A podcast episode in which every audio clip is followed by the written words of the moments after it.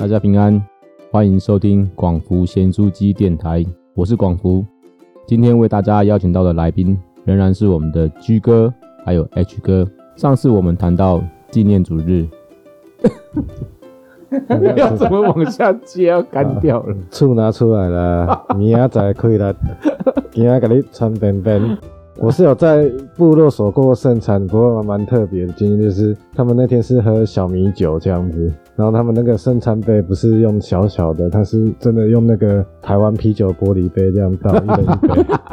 有这么大的盘子哦，然后这么大盘子可以装那么多，大家去前面拿，因为大家会人数不会很多，所以还好。然后我拿了一杯，就说哇。牧师讲完的时候，现在是要把它干掉的意思嘛？然后牧师就说啊，我们一起来分享，然后，然后我就看所有的人都空就干掉了，我说哇，那么快乐，然后就也也喝了，听说那个小米酒是特制的，所以比较好喝这样子。也就守圣餐才会拿出来，会不会以后守圣餐那个主日又特别的人很多？有有可能，大家都那天来做礼拜，哪一间你要剪，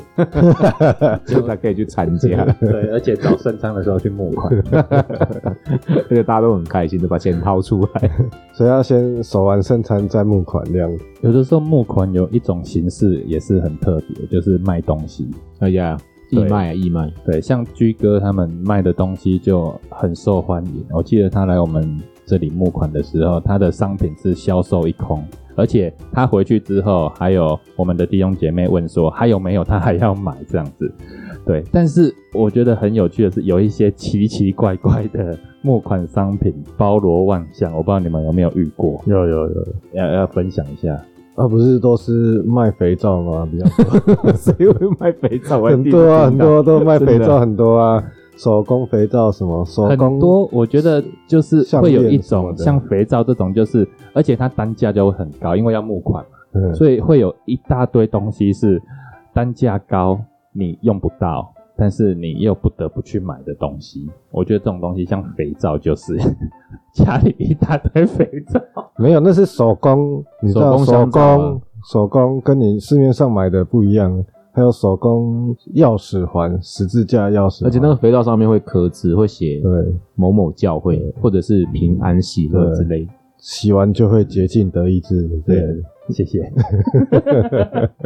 我自己是很常批东西回来做义卖，不过那个不是我的呃，要怎么说？不是我的原意啦。原因是因为有一次偶然的机会，我从国外就批了几包咖啡，其实是为了要当礼物送给比较长期关心我们的弟兄姐妹。在我们那个国家，咖啡那几年算是一个热销商品，因为他们觉得，哎，很特别哦，它不是什么阿拉比卡，也不是伊索皮亚，它就是一个特殊的国家风味。所以那几年，几乎台湾的商人是就是倾巢而出去我们国家买了一堆，甚至有人疯狂到去买地，然后把咖啡树全都庄园都买下来之后，就是为了生产这一批咖啡豆回来台湾做销售。然后那几年就大家都很疯这个国家的咖啡，所以就拿回来跟大家分享。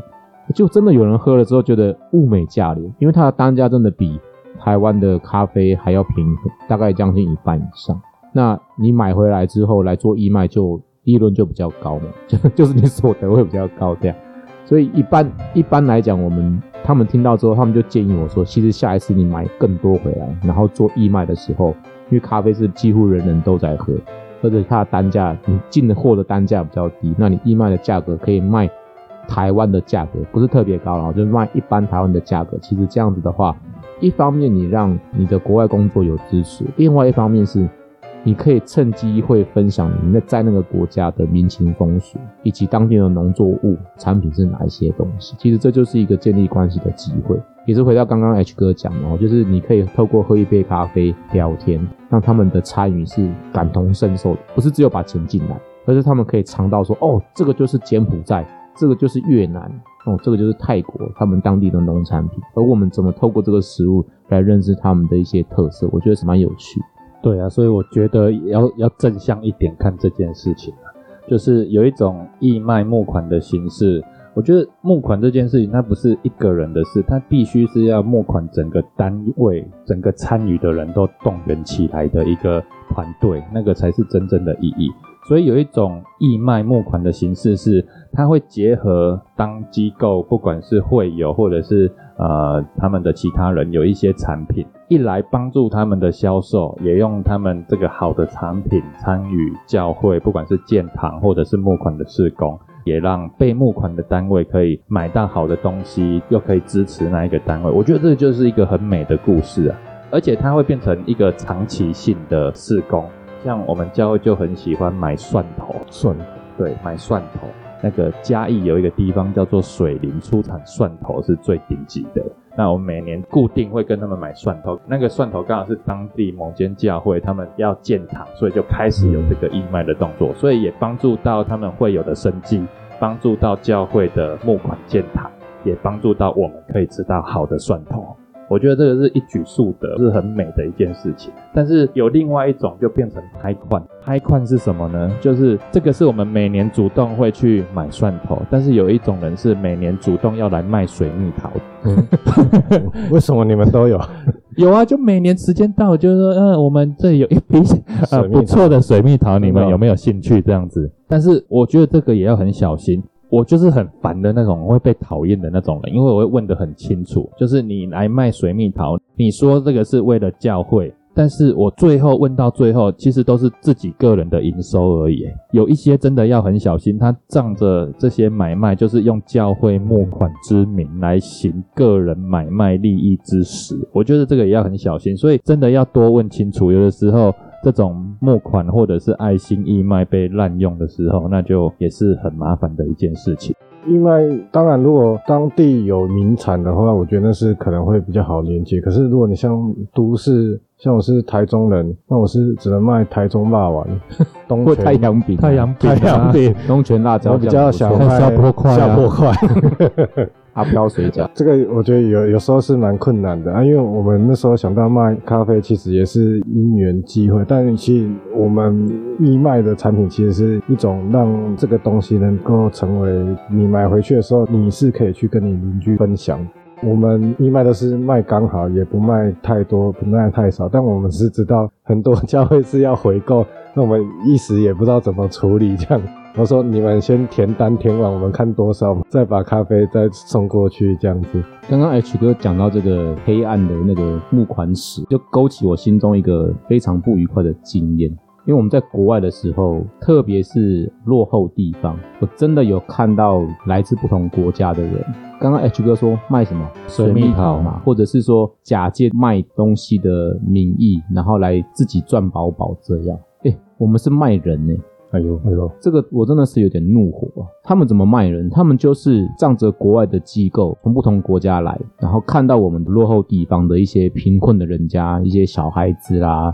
生活很困难的一些长辈。他们就来拍照，然后问说：“哎，你有什么需要吗？哦，你们家哈，哎，对，奖学金、贫困，呃，需要营养午餐等等。”他就跟你拍照合照，然后你越可怜，衣服越破，房子越烂，最好不要穿鞋子哦，然后脸上脏脏的，这样最好。拍完照之后，他就拿回去他们国家，大肆宣传，就说啊，他们很可怜哦，所以大家赶快把钱掏出来给他们。他们收了钱之后呢？据我所知，他们真的有一部分有良心的人会拿来奉献给他们当初拍照的那一些人，可能那是一个村庄，或者是一个教会，或者是一个少数族群的群体。可是有一些人的比例，我必须说，真的就像刚刚 H 哥讲的，他们是自己赚饱饱。我举个例子，他们来自美国，你知道美国的那个生活水平是非常高的，所以当他们在美国假设募到一百块美金好，他们会把它分成十份，其中有八份呢，大概就是用来养他们美国的这些工作人员，包括你的机票啊、交通费啊等等，他们要从美国飞来这个遥远的地方。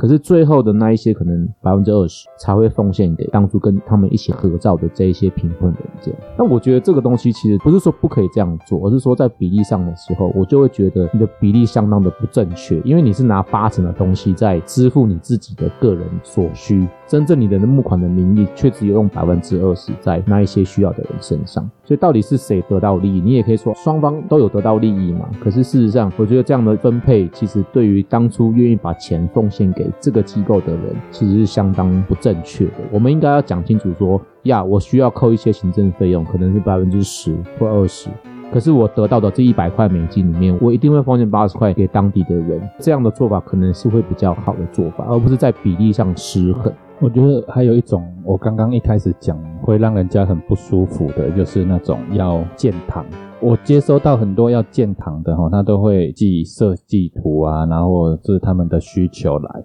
那我最常遇到的就是他们的聚会人数大概就是二三十个人，但是他们偏偏就是要盖一两百人的礼拜堂。我觉得也无可厚非啦，如果他们有心有事工要突破的话，先盖起来，这是美事一桩。但是通常都问不到他们要做什么事工。这也就算感觉最不舒服的一种说法，就是他们不止盖礼拜堂，他们还会盖灵修会馆或者是祷告山，然后他们就会接着一句：啊，你让我们来募款，等我们盖好再免费招待你来住哦。这个会让我非常的不舒服，因为我觉得你怎么会把募款当成一种利益交换？然后我也没有想要去住的意思啊，谁知道你盖得好盖不好？对啊，所以当有这句话出现在要求募款的来电当中，我会直接谢谢再联络。呀，所以我觉得在募款的时候，真的心态很重要。因为我觉得我们的上帝是很大的。我记得我们的老板曾经跟我们讲过一句话，他他有那个资格跟那个地位啊，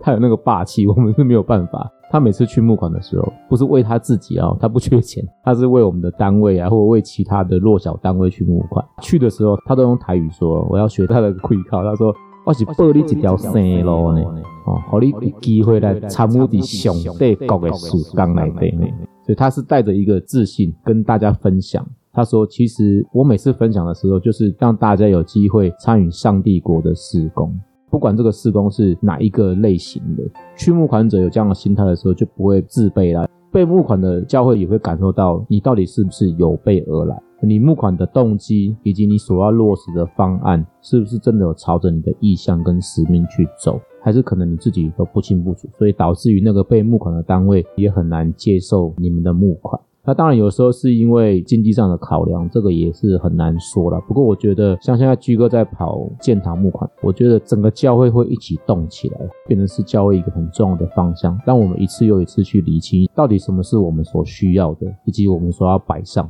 可能不只是居哥要去不同的地方跑啊，整个教会也要动起来哦。像我的母亲，她自己在她自己的教会也是要募款，可是他们的牧师就教导他们说，这不是只有牧师的事情，是我们全部的人一起来动员，动员你的弟兄姐妹，动员你的亲朋好友，动用所有你的关系，跟他分享意向。所以，我们那些妈妈们，他们就开始做手工艺，包水饺，做果汁、果酱，到处去用自己的关系，用很微薄的金钱成本。说坦白话啦，募到的东西，募到的钱也不多。可是我觉得难能可贵的是那个参与的过程跟精神。其实到目前为止，我去跑过的很多募款的教会。他们都跟我们保持有一定的联系跟关系，甚至他们都会收到我们的信件，就是我会告诉他说，你的奉献我们用到哪些地方去了，有谁得到了你的爱心。其实这是一个很重要的关系连接。那不只是为了将来说还有机会再去募款，其实我觉得那一个被募款的单位或者是教会本身的弟兄姐妹也得到了激励跟帮助，所以这是一个双向的关系。好，很开心今天跟巨哥还有 H 哥一起来聊这个有关于木孔的事情。欢迎大家下次再继续收听我们的广湖新书记电台。拜拜，拜拜。